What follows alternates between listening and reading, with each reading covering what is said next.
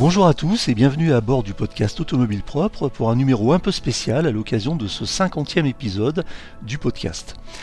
L'année se termine, tout le monde digère tranquillement euh, Noël en attendant d'en remettre une couche peut-être demain soir pour le réveillon de la Saint-Sylvestre.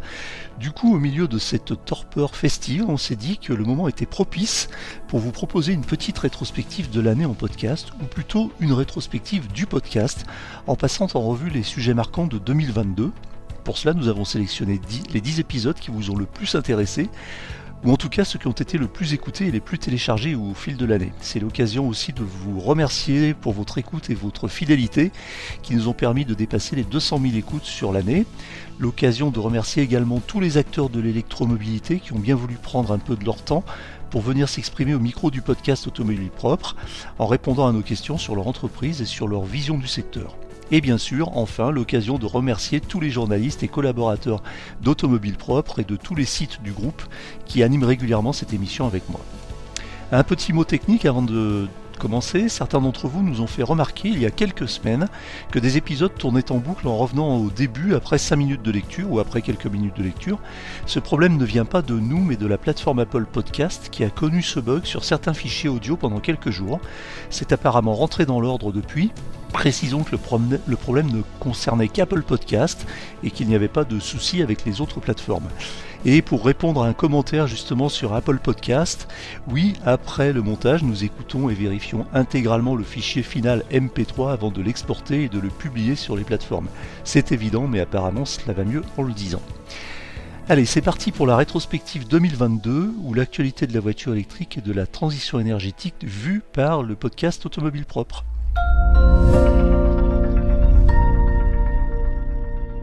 Le 28 janvier, nous nous, nous demandions si les voitures électriques brûlaient plus souvent que les thermiques. Est-ce un fait avéré ou une légende urbaine entretenue par les anti-VE et alimentée par une certaine ignorance? Réponse dans cet épisode les voitures électriques euh, ne présenteraient pas de risque accru d'incendie par rapport aux voitures thermiques, ce serait même l'inverse. Mika, tu peux nous éclairer sur euh, sur ce sujet très sensible Oui, effectivement, il y a, souvent une surreprésentation des incendies sur les voitures électriques. Hein, euh, par rapport, on, ne parle pas systématiquement quand une voiture thermique qui brûle. Par contre, sur l'électrique, on a tendance à en parler, y compris sur automobile propre, hein, avons-le aussi. Mais au final, donc il y a, y a une un organisme américain qui s'appelle Auto Insurance et qui allait chercher un petit peu les statistiques euh, du parc roulant américain. Donc ils ont analysé euh, plusieurs choses, dont le niveau de rappel euh, des véhicules pour risque d'incendie. Donc ils ont finalement constaté qu'entre une entre l'électrique et, et le thermique, il y avait quand même beaucoup moins de rappels sur l'électrique. Bon, même si statistiquement il y a quand même moins de véhicules électriques qui roulent que de thermiques. Et euh, ils ont aussi remarqué que finalement le, le risque d'incendie n'était pas beaucoup plus élevé sur sur une sur une thermique qu'une électrique. Alors si on regarde un petit peu les chiffres, donc les voitures à moteur thermique ont déclenché euh, un peu, un peu moins de 200 000 incendies en 2020 aux États-Unis, contre 16 000 euh, pour les hybrides et seulement 52 pour les voitures électriques. Donc c'est ridicule. Alors même si effectivement il y a un ratio par rapport au nombre de véhicules en circulation, c'est c'est quand même très très c'est assez rare qu'une voiture électrique prennent feu, même si effectivement, comme tu l'as dit en introduction, il y a eu quelques constructeurs qui ont eu des problèmes sur les batteries, mais qui ont généralement euh, réagi assez vite en faisant des rappels. Et d'ailleurs, ces rappels pour risque d'incendie et, des courts-circuits concernent aussi les véhicules thermiques. Hein. Il y a de l'électronique dedans, donc forcément, il y a aussi euh, c'est des voitures qui sont aussi euh, aussi soumises à des, à des rappels assez réguliers. Le dernier appel en date, euh, on peut citer, je ne sais pas qu'est-ce qu'il y a eu. C'est euh, Hyundai qui a eu beaucoup de problèmes sur ses batteries, voilà, avec, la, Kona, ouais. avec la Kona et en particulier avec son fournisseur euh, LG Chem, fournisseur coréen. Euh, donc ils ont dû rappeler, alors j'ai pas les chiffres exacts en tête, mais il y a plusieurs dizaines de milliers de voitures qui ont dû être rappelées pour un changement intégral du pack. Euh, en raison d'un risque là pour le coup c'était un risque un risque avéré d'incendie donc voilà les constructeurs de façon suivent ces choses là et, et les rappels sont, sont orchestrés euh, pour pour éviter les, les, les problèmes de, de court-circuit qui restent dans la, dans la réalité assez rares. Hein. C'est souvent des rappels préventifs. Hein, donc, euh, mais c'est vrai qu'ils ont tendance à ouvrir le parapluie dès qu'il y a un problème. Mine de rien, chez les auditeurs du podcast, les sujets qui traitent de l'hybride rechargeable font toujours un bon score. La preuve encore une fois avec cet épisode du 12 février où nous parlions de la fin probable de l'hybride rechargeable dans un avenir assez proche. L'hybride rechargeable pourrait ne pas être aussi euh, vertueux que ça en termes de consommation d'énergie. Et encore une fois, on parle de réglementation. La réglementation à ce sujet pourrait changer, Mika. Effectivement. Alors, la consommation des hybrides rechargeables, c'est un sujet qui fait euh, très régulièrement débat.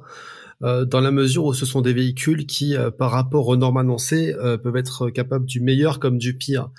Je m'explique dans le sens où en fait les calculs de, de consommation aujourd'hui affichés par les constructeurs sont basés sur un cycle, donc le cycle WLTP, euh, qui tient compte d'une forte part euh, d'utilisation du mode électrique.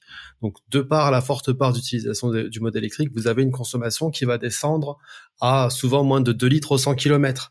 Donc, les constructeurs se sont naturellement euh, engouffrés dans la brèche parce que qui dit basse consommation dit bas niveau d'émission bah forcément euh, pour eux ça les intéresse parce que ça rentre dans des quotas CO2 qui sont très faibles. Et c'est, je te coupe, euh, Mika, mais on va donner un exemple.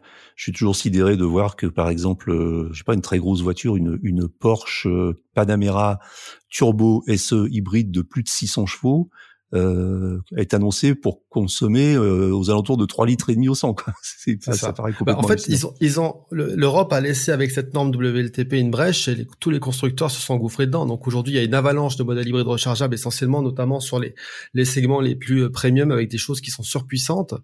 Et, euh, et finalement, tout va bien. Et, on, on, voit que on peut citer ta, l'exemple de ta Porsche qui finalement est classée plus vertueuse qu'une petite Yaris hybride, par exemple on voit un petit peu le, ridicule de la situation. Alors ça ne veut pas dire que les hybrides rechargeables sont mauvais, euh, ça veut dire juste qu'il faut, pour qu'ils soient pertinents, il faut les recharger souvent. Mais euh, le, cycle aujourd'hui d'homologation fausse un petit peu la donne. Et ce que veut faire l'Europe, c'est un petit peu bah, justement prendre en compte euh, de façon plus plus juste euh, cette autonomie électrique et, et, le fait qu'une fois qu'on a fait euh, qu'on a passé cette autonomie électrique, bah, la consommation elle elle est pas fantastique. On a fait plusieurs nous euh, plusieurs essais de consommation sur la longue distance et on s'aperçoit que finalement quand on fait des lions de trajet avec un hybride rechargeable, une fois que la consommation électrique est passée, une fois qu'on a vidé l'autonomie de la batterie, bah, la consommation elle va sur 8 litres, 9 litres, 10 litres. Donc on est, c'est pas du tout euh, ce qui est annoncé par le constructeur.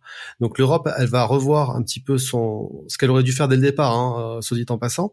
Elle va revoir son cycle d'homologation. Elle veut notamment revoir ce qu'ils appellent le facteur d'utilité, qui est un facteur de pondération qui se base sur la part de l'autonomie électrique. Donc, qui va être recalculé et justement, on devrait arriver à des à des chiffres d'émissions et de consommation qui seront sans doute un peu plus juste. Alors, ce qu'il faut savoir, c'est que les constructeurs ont quand même un petit peu le temps, puisqu'on on parle pas, la révision ne devrait pas intervenir avant 2025, ce qui veut dire que euh, voilà, ça, laisse encore un petit peu de temps. Par contre, si c'est en place, euh, ça va complètement changer la donne et, il est pas impossible qu'on voit disparaître progressivement les hybrides rechargeables qui n'auront plus forcément d'intérêt en matière d'émissions de CO2 pour les constructeurs et du coup ils iront se rabattre euh, sur l'électrique. Le 24 mars, nous nous interrogions sur les intentions du président Macron pour favoriser le développement de la voiture électrique et sur son plan étonnant d'une voiture à 100 euros par mois, qui ressemblait un peu à une promesse électorale. Mais était-ce vraiment le cas? Alors effectivement, c'est pas une annonce du gouvernement, mais bien une annonce du, président candidat. Alors c'est bien de le préciser parce que des fois on ne sait pas ce qui est une annonce du gouvernement ou du euh, de, Macron en tant, que candidat. Et euh, ça fait partie du programme qu'il a présenté il y a, il y a, quelques jours. Et donc, euh, partant du principe que tout le monde ne peut pas encore acheter une voiture électrique parce que les voitures électriques sont encore chères, euh, il propose de mettre en place un système de location à moins de 100 euros par mois, se basant sur un parc de 100 000 voitures décarbonées, de préférence produites en France et euh, qui compte mettre en proposer à partir de 2023 avec une première enveloppe de 50 millions d'euros. Donc c'est pas euh, le gouvernement euh, directement qui proposerait ce parc de voitures, mais en, tout cas il financerait avec l'aide de constructeurs mais aussi de loueurs pour donner un petit peu accès à, ces voitures électriques à prix réduit. Alors ce serait ciblé sur les ménages les plus modestes, donc il y aurait forcément des conditions de revenus comme on a aujourd'hui la prime à la casse qui dépend de ça. Et euh, bah, l'idée, c'est de, voilà, de faciliter l'accès à, la voiture électrique. Donc, c'est pas le seul, en tout cas, c'est pas le seul candidat à l'élection présidentielle à avoir cette idée-là, puisque Anne Hidalgo a aussi proposé un, leasing social avec un modèle à peu près similaire. Et si on remonte encore plus loin, euh, la proposition de financement voiture électrique à prix réduit, c'était déjà une idée qui était qui avait émergé de la convention citoyenne avec les propositions qui avaient été formulées en, en 2020. C'était euh, suite à la crise des, gilets jaunes sur le pouvoir d'achat. Donc finalement, c'est pas totalement nouveau, mais encore une fois, ça va, on, verra ce qui va, ce qui va devenir de ça. Moi, la seule chose qui m'interroge, c'est qu'aujourd'hui, on veut proposer des voitures électriques à prix réduit, c'est très bien. Alors, il faudra qu'il parle aussi des bandes de recharge, parce qu'aujourd'hui, quelqu'un qui n'a pas forcément beaucoup de revenus, il habite pas dans une villa avec une possibilité de recharger sa voiture. Donc, il faudra pas oublier cet aspect recharge à côté. C'est l'un des thèmes et des arguments favoris de ceux que l'on peut qualifier d'anti-VE, y aura-t-il une pénurie de courant dans les... quand 15 millions de voitures électriques seront en circulation? Des éléments de réponse dans cet épisode du 21 avril. Je crois qu'on a quand même des éléments de réponse, Johan. Ouais, bah tout à fait. Bah déjà, c'est une vieille idée reçue. Alors idée reçue qu'on peut comprendre, hein. mais c'est euh, la voiture électrique, ça va faire saturer le réseau. Il va falloir construire de nouvelles centrales électriques.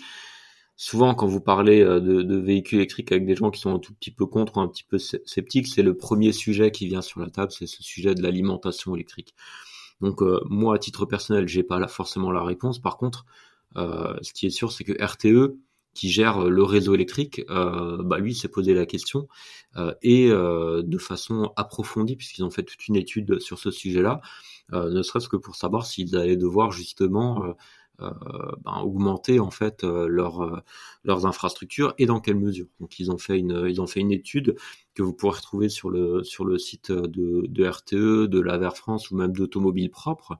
Euh, et en fait, ils, ils, estiment eux que la consommation d'énergie qui est liée au développement du véhicule électrique ne devrait pas dépasser 48 TWh en 2035. Ça correspond à peu près à 10% de la consommation française euh, d'électricité.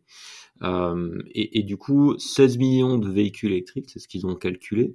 16 euh, millions de véhicules électriques en circulation, ça correspondrait à peu près à la consommation électrique de, la Nouvelle-Aquitaine. Donc c'est pour vous donner un, un ordre d'idée, un ordre de grandeur.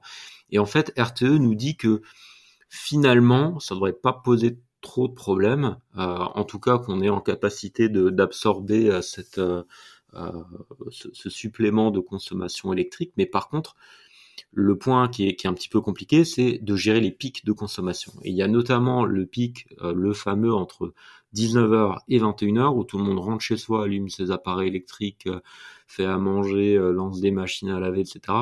Ben finalement en fait le défi c'est plutôt ça, c'est d'être en capacité de gérer ce pic-là ils disent aussi qu'il y a deux pics qui sont un peu moindres, euh, qui sont euh, le matin et, et, à la pause de midi. Et en fait, la piste qui est privilégiée par, par RTE pour ça, c'est d'être capable de décaler les recharges en fait à ce moment-là.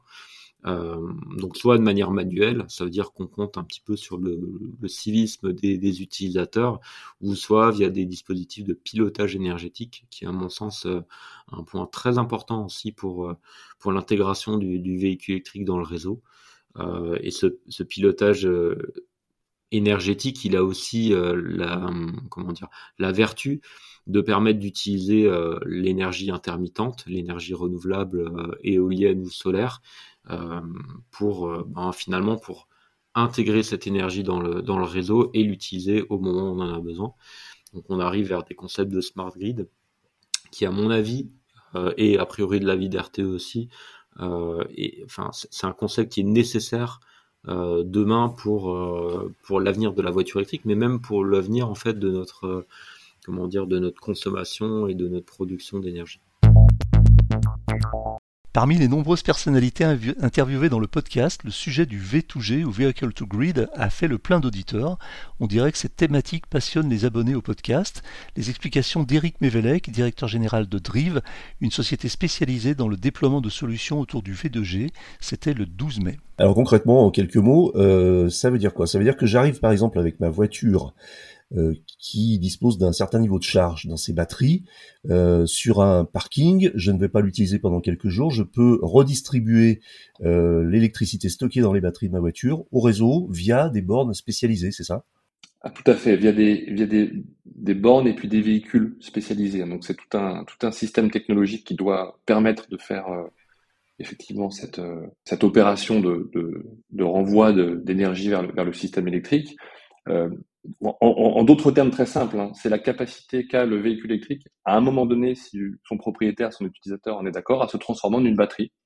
Voilà, et à se comporter vis-à-vis du système électrique au sens large, que ça soit la maison, le building, le système de distribution ou même plus, largement le système de transport ou de production euh, en France ou en Europe, c'est se dire à un moment donné, est-ce qu'on peut compter sur euh, un grand nombre de véhicules qui sont garés et non utilisés, comme si c'était des batteries euh, à disposition? Alors bien sûr, il y a un certain nombre de prérequis, comme s'assurer que la charge des véhicules sera à tout moment disponible pour les, utilisateurs, mais sous certaines conditions et avec l'accord des utilisateurs, ben on va on va justement agréger. Donc c'est tout ça le principe du V2G, c'est faire la somme en fait euh, d'un grand nombre euh, de, batteries de véhicules qui sont à un moment donné pas sollicitées, pas utilisées et sur lesquelles on a de la marge de manœuvre euh, pour pouvoir rendre des services. Donc par exemple, pour reprendre ce que vous disiez, bah vous arrivez, vous êtes une entreprise, vous garez votre votre flotte le soir, euh, les véhicules sont branchés. et ben si dans la nuit, soirée d'hiver on a un déficit d'énergie sur le, système parce qu'il n'y a pas de vent, il n'y a pas de soleil. Alors on va prendre la décision d'aller décharger euh, de manière coordonnée euh, une partie de l'énergie contenue dans chacune des, batteries des véhicules euh, pour former l'équivalent en fait d'une centrale virtuelle composée de tous ces véhicules. Le 8 juin, nous parlions d'un coup dur pour l'hybride rechargeable, encore un sujet sur l'hybride rechargeable. Qu'en était-il exactement? Réponse dans cet extrait. les hybrides rechargeables, c'est un gros problème depuis très longtemps au niveau des normes, depuis le début même. On a essayé de leur appliquer euh, pour déterminer euh, leur, grammage en CO2, on a essayé de leur appliquer euh, la même méthode que pour le, 100% thermique ou pour l'hybride simple. Et il s'avère que ça, ne fonctionne absolument pas. Il suffit de regarder les, chiffres euh, qu'on obtient. On obtient des, euh, choses comme du, 30 grammes de CO2, euh, du 1 litre, 1 litre 4, aller grand maximum 2 litres au 100 km, parfois pour des monstres de 400-500 chevaux. clairement, depuis le début, on n'a pas des normes qui correspondent, qui permettent vraiment de déterminer précisément la, véritable, les véritables émissions de CO2 de ces voitures. Ça, c'est le premier problème. Ça a été de vouloir appliquer voilà, ce qu'on savait, ce qu'on utilisait déjà pour le, thermique et l'hybride. Simple. Deuxième problème, et ça c'est quelque chose d'unique euh, parmi tous les types de motorisation, c'est que euh, l'hybride rechargeable dépend euh, de la bonne volonté de son conducteur. C'est-à-dire qu'il euh, peut choisir, après avoir acheté son hybride rechargeable, après avoir profité il y a quelques années possiblement d'un bonus ou d'une prime à la conversion, eh bien, euh, de se dire, ben, moi, je, ça j'ai pas envie de brancher. Euh, ben, j'ai pas payé de malus, ça me suffit. Euh, c'est trop pénible de brancher euh, mon hybride rechargeable. Je veux rouler qu'au thermique et aujourd'hui, strictement rien n'en l'empêche. Et il aura profité d'aide, euh, de toutes les aides à une certaine époque. Et, et ça, c'est un vrai problème parce que euh, on n'utilise pas l'hybride rechargeable comme il a été conçu euh, et qui peut avoir de grandes vertus euh, si on utilise sur ce schéma qu'on a voulu nous, nous imposer, c'est-à-dire électrique la semaine pour aller au travail et le week-end exceptionnellement on démarre le moteur thermique pour faire partir en week-end, partir en vacances.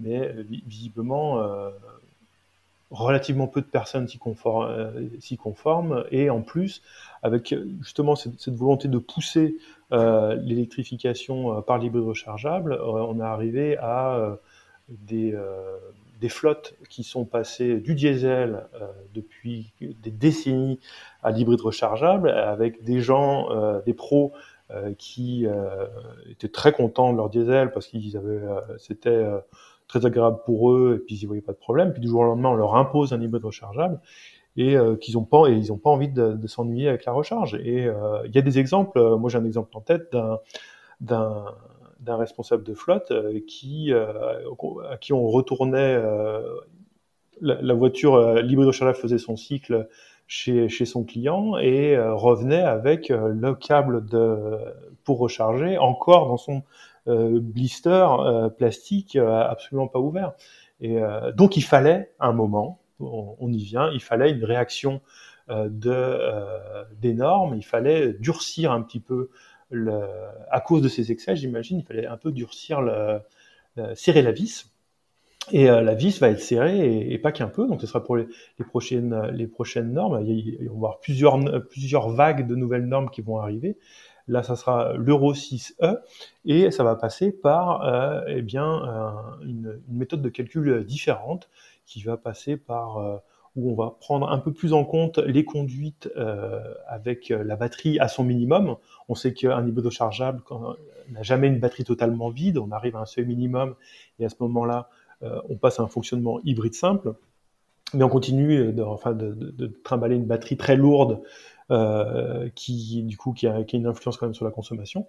Et euh, en modifiant ce calcul euh, assez profondément, euh, on arrive, euh, on arriverait à des résultats où un véhicule aujourd'hui qui émet par exemple 50 grammes par kilomètre de CO2, eh bien, en 2027, on, on émettrait 125 grammes par kilomètre, donc multiplié par deux fois et demi, donc à ce moment-là, euh, euh, ça, serait, la fin de, euh, de rechargeable parce que on, a des moteurs thermiques qui, en sont très proches de ces 125 grammes par kilomètre sans aide de l'électrique. En 2027, peut-être ça sera encore plus évolué. Le 23 juin, Samuel Le Charpentier, CEO de GreenMove, une start-up spécialisée dans la voiture électrique d'occasion, nous parlait de ce marché naissant et prometteur.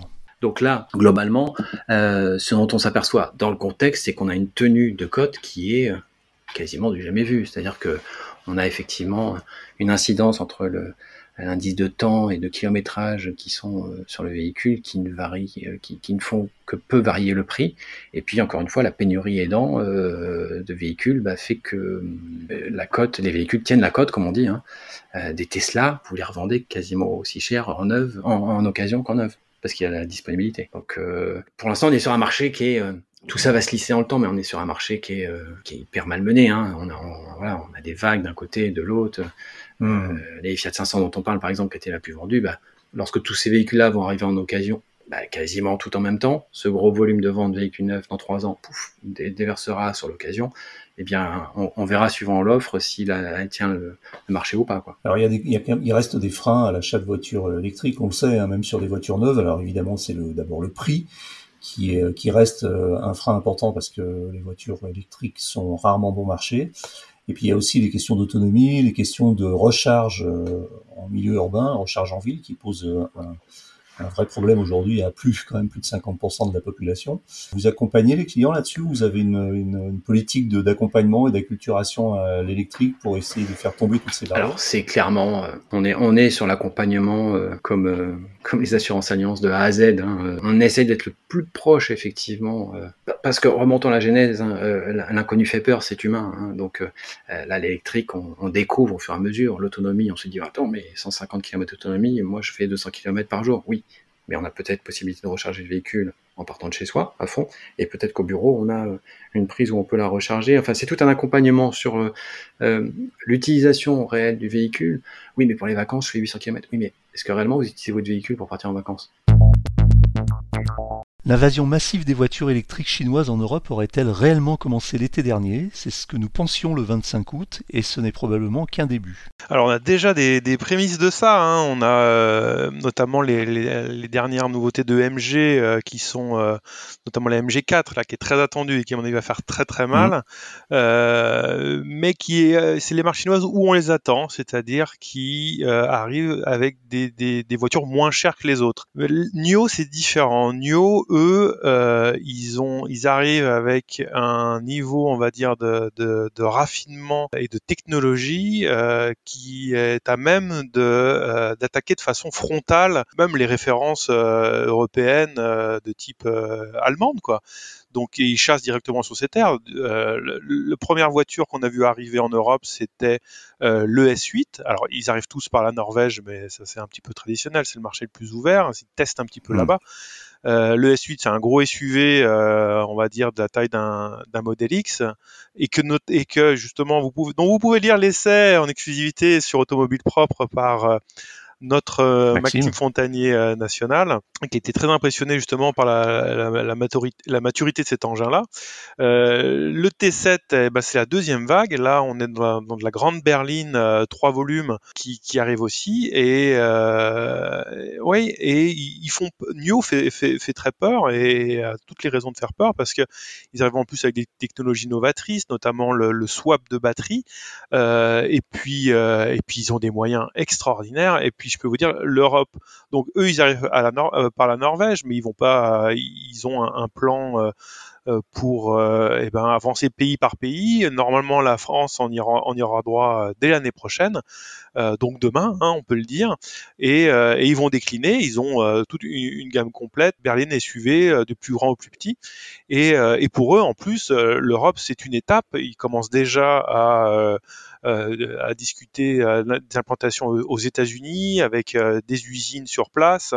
Euh, donc euh, voilà, on peut dire qu'il y, a des moyens extraordinaires, il y a euh, des voitures qui sont technologiquement et puis aussi en matière de finition à la hauteur de la production européenne. Donc ouais, NIO, c'est un petit peu, je vais le dire, hein, ça va faire hurler, c'est un peu le nouveau Tesla, c'est le Tesla chinois, qui c'est vraiment une vague et à mon avis, il faut regarder de près leur production parce que c'est un des, un des grands noms demain au niveau mondial, ça c'est sûr. Avec la rentrée et les premiers signes de pénurie et d'énergie chère, une question légitime était sur les lèvres de tous les électromobilistes. Pourra-t-on recharger librement sa voiture électrique en hiver? Quelques éléments de réponse à réécouter dans cet épisode du 9 septembre et à remettre en perspective avec la période actuelle. Oui, alors bon, finalement, ça, rejoint un peu le sujet d'avant. La question, elle provoque un peu, car euh, là aussi, c'est peut-être aussi pour un petit peu attiser euh, les anti-véhicules électriques. Car euh, est-ce que vraiment on va recharger librement? C'est on a une crainte qui est sérieuse de blackout. En fait, c'est un sujet qui revient souvent à la rentrée. C'est est-ce qu'on aura assez d'électricité cet hiver? Ça fait plusieurs années que je lis ça, un petit peu aussi pour reprendre un terme que tu as utilisé avant, un côté putaclic. Mais euh, voilà, cette année, la question est un peu plus légitime. Mais bon, non, je pense qu'on pourra toujours recharger euh, librement son véhicule euh, à la maison. Alors oui, il y a des craintes sur certaines tranches horaires. On les connaît, c'est le matin à peu près 6 euh, heures, 8 heures, et puis surtout le soir quand voilà tout le monde rentre chez soi, l'heure de la débauche. Mais le propriétaire de véhicules électriques qui recharge à domicile et une très large majorité des recharges se font à domicile, mais elles se font aussi la nuit. Donc la nuit, il y aura pas, il peut pas y avoir de blackout. Enfin, même s'il peut y avoir aussi des blackouts ciblés en, par quartier pour faire aussi un peu une alternance si vraiment il n'y a pas assez d'électricité pour tous. Et euh, en plein cœur de la nuit, il y a peu de risques. Donc voilà, ce qu'il faudra faire vraiment si ça menace, c'est bien programmer une recharge de son véhicule au cœur de la nuit. En plus, bon bah il y a l'avantage pour ceux qui ont un contrat leur pleine creuse de recharger moins cher, mais bon, souvent les propriétaires de véhicules électriques n'ont pas attendu qu'on pas attendre d'entendre ça un podcast pour y penser. Mais voilà, il n'y aura pas de crainte. Après, il peut y avoir des craintes peut-être sur euh, des bornes de recharge publiques en journée, déjà si bah déjà si le courant est coupé euh, dans le quartier la journée, ou si même des opérateurs euh, décident d'eux-mêmes, voilà, de, couper. Ça s'est vu en Chine. Bon bah là c'était pas l'hiver, c'était l'été, mais avec la canicule dans certaines villes où voilà, bah, bah là les bornes étaient à l'arrêt. Et puis on voit aussi en France, et eh ben, euh, je fais le rapprochement avec ce qu'on voit depuis quelques jours, par exemple des piscines qui ferment parce que l'électricité est trop chère. Mais bon, je doute euh, qu'on se retrouve en, avec des batteries à plat euh, en plein cœur de l'hiver. Enfin, dernier sujet à succès, celui des particules fines possiblement émises par les voitures électriques. Mais de quoi parle-t-on exactement? Réponse dans ce numéro du 23 septembre. Est-ce que les voitures électriques n'émettent réellement aucune particule fine? Et euh, finalement, bah, qu'est-ce qui émet des particules fines euh, sur un véhicule en mouvement? Bah, C'est euh, l'échappement, le moteur, donc la combustion. Et puis, ce sont aussi les freins. Donc de ce côté-là, on a réglé la question puisque il n'y a pas de moteur à combustion sur les voitures électriques, donc pas d'émission de particules fines. Sur le, freinage, contrairement à ce que je, peux lire parfois euh, par des gens qui connaissent pas bien le sujet, qui disent oui les voitures électriques c'est lourd donc les freins sont plus sollicités, c'est faux, euh, puisque il y a euh, sur les voitures électriques un freinage régénératif qui selon les modèles et selon le réglage qu'on a qu'on a adopté est un freinage très puissant qui va jusqu'à l'arrêt complet de la voiture, si bien que sur certaines euh, voitures on ne freine pratiquement plus jamais, euh, sauf dans les cas de, freinage d'urgence. Sinon, on freine plus. Donc, pas d'émission de particules fines. Qu'est-ce qui reste? Ben, Il y a un truc auquel on n'a pas toujours euh, pensé et qui, pour le coup, est également présent sur les voitures électriques, c'est l'émission de particules fines par les pneumatiques. Donc ça, c'est un peu le nouveau dada de ceux qui aiment pas la voiture, c'est de dire ouais, mais même si vous avez une voiture électrique, de toute façon, vous émettez quand même des sales particules fines parce qu'il y a des pneus sur votre voiture. Qu'est-ce qu'on peut répondre à ça? C'est vrai en fait. Bah oui, c'est vrai. C'est vrai. Il y a une étude de l'ADEME qui est sortie en, avril, et effectivement, donc il y, a, deux côtés sur la voiture, la voiture électrique. Donc effectivement, le frein régénératif euh, fait que les, particules émises par les freins sont vraiment euh, minimes. Elles représentent que 3% euh, des, des, particules émises par une voiture électrique contre 25% pour un véhicule thermique. À l'inverse, et ça c'est en raison du poids des véhicules liés aux batteries, avec des thématiques qui sont généralement plus larges, bah la part de, particules sur une voiture électrique pèse 61% du total contre 47% pour un véhicule thermique. Et sur les pneumatiques sur les pneumatiques. Et hmm. après, il y a aussi ce qu'ils appellent la remise en suspension des particules lorsque la voiture passe. Donc c'est 36% pour l'électrique contre 28% pour le thermique. Donc au final, ce que disait l'ADEME, c'est que compte tenu que les nouveaux, les nouveaux véhicules thermiques euh, essence comme diesel ont maintenant des filtres à particules, donc ils ont beaucoup moins de particules à l'échappement, que l'écart n'était pas significatif sur les particules entre électrique et thermique. Après, le thermique continue d'émettre d'autres polluants hein, que n'a pas du tout l'électrique, mais sur les particules, c'est un vrai sujet de santé publique en fait, et qui aujourd'hui euh, n'est pas encore réglementé. Donc, euh, a priori, sur les freins, il y a des dispositifs qui vont, des, de mesures qui sont en mis en place par l'Europe.